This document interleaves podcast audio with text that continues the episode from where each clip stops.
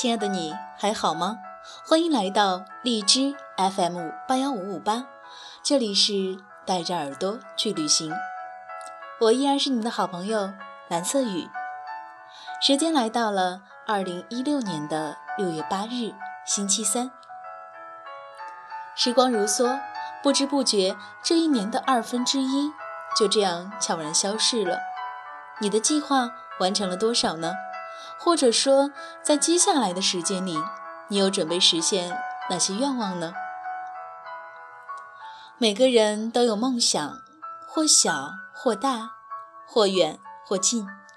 无论结果如何，都应该给他一个绽放的机会。加油吧，珍惜现在，努力成为你想要的样子。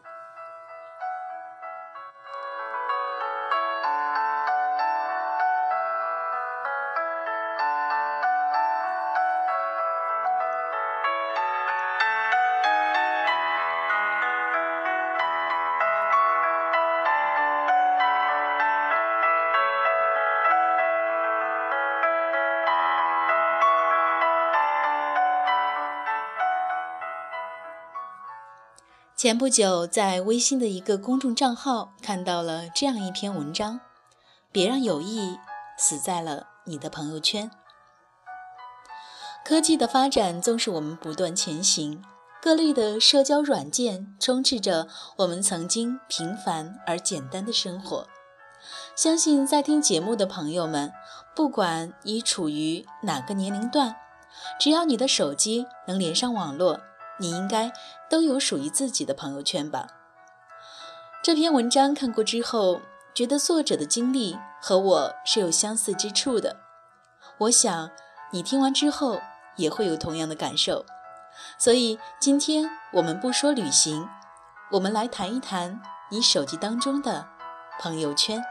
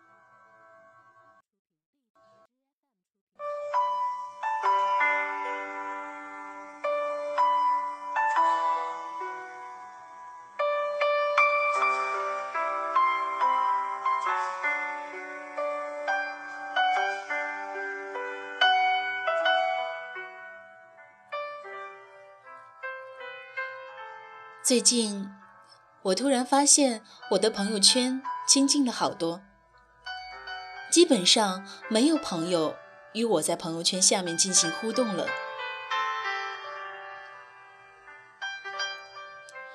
原以为朋友圈可以帮我来维持友谊，到现在我才发现朋友圈毁掉了我的友谊。不明原因的我。开始回想过去自己做过的事情。第一个不理我的朋友，应该是小李。那次我因为对一个朋友的行为表示不满，就在朋友圈随便吐槽了几句。然后小李评论道：“是哪个人又惹你生气了？”我没有办法回答，因为我吐槽的这个朋友是我们两个的共同好友。如果回复了，小李就会看到，两个人的关系肯定也就僵化了。为了和谐，我随便糊弄了一下小李，没有的事儿，随便表示两句而已。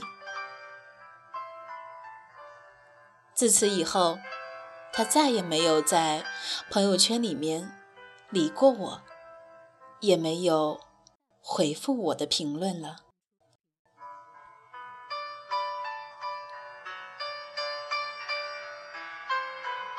小华是第二个不理我的朋友。我平常自由散漫惯了，从来都不去注意一些生活上的小细节。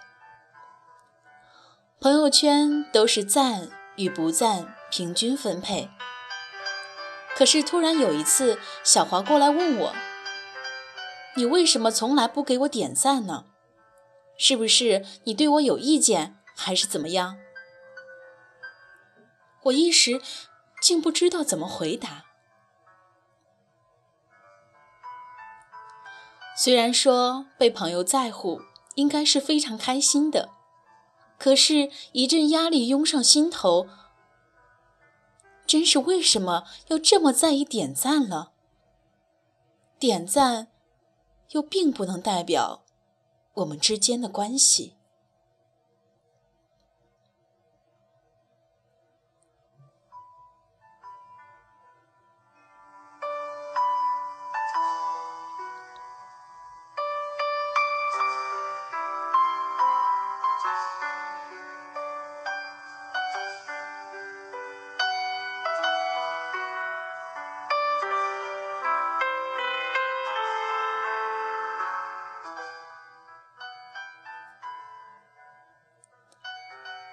第三个好友是小明。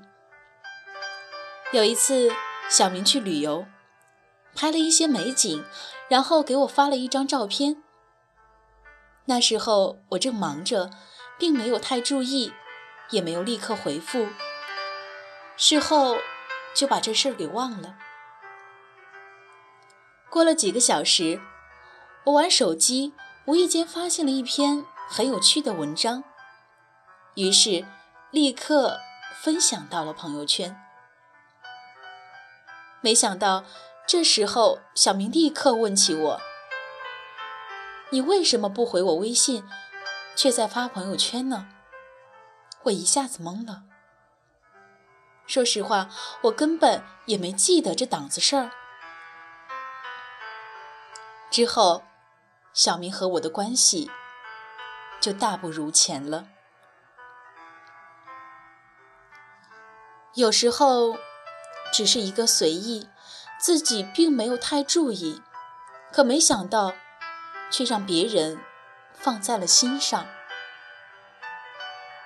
或许那时候我就是不想回复，或许那时候我真的很忙，忘记了回复。但你不该因为这个和我绝交了。想到这儿，我百思不得其解：为什么要让朋友圈的做法来定义我们的友谊呢？来维持我们的关系呢？友谊是友谊，社交是社交，两者并不能混为一谈。朋友圈的存在，只能是一种社交，而不是我们真实的友谊。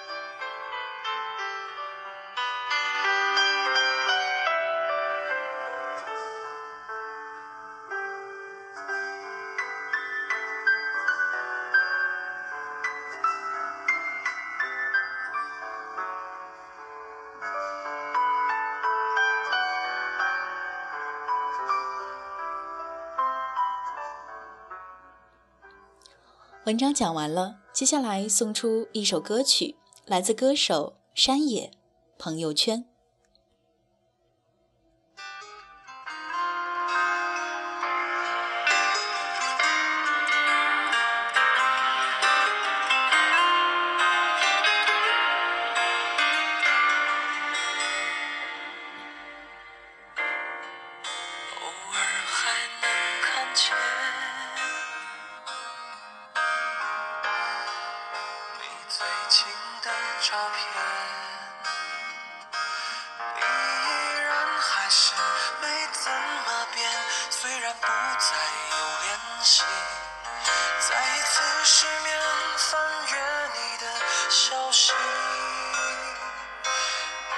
继续。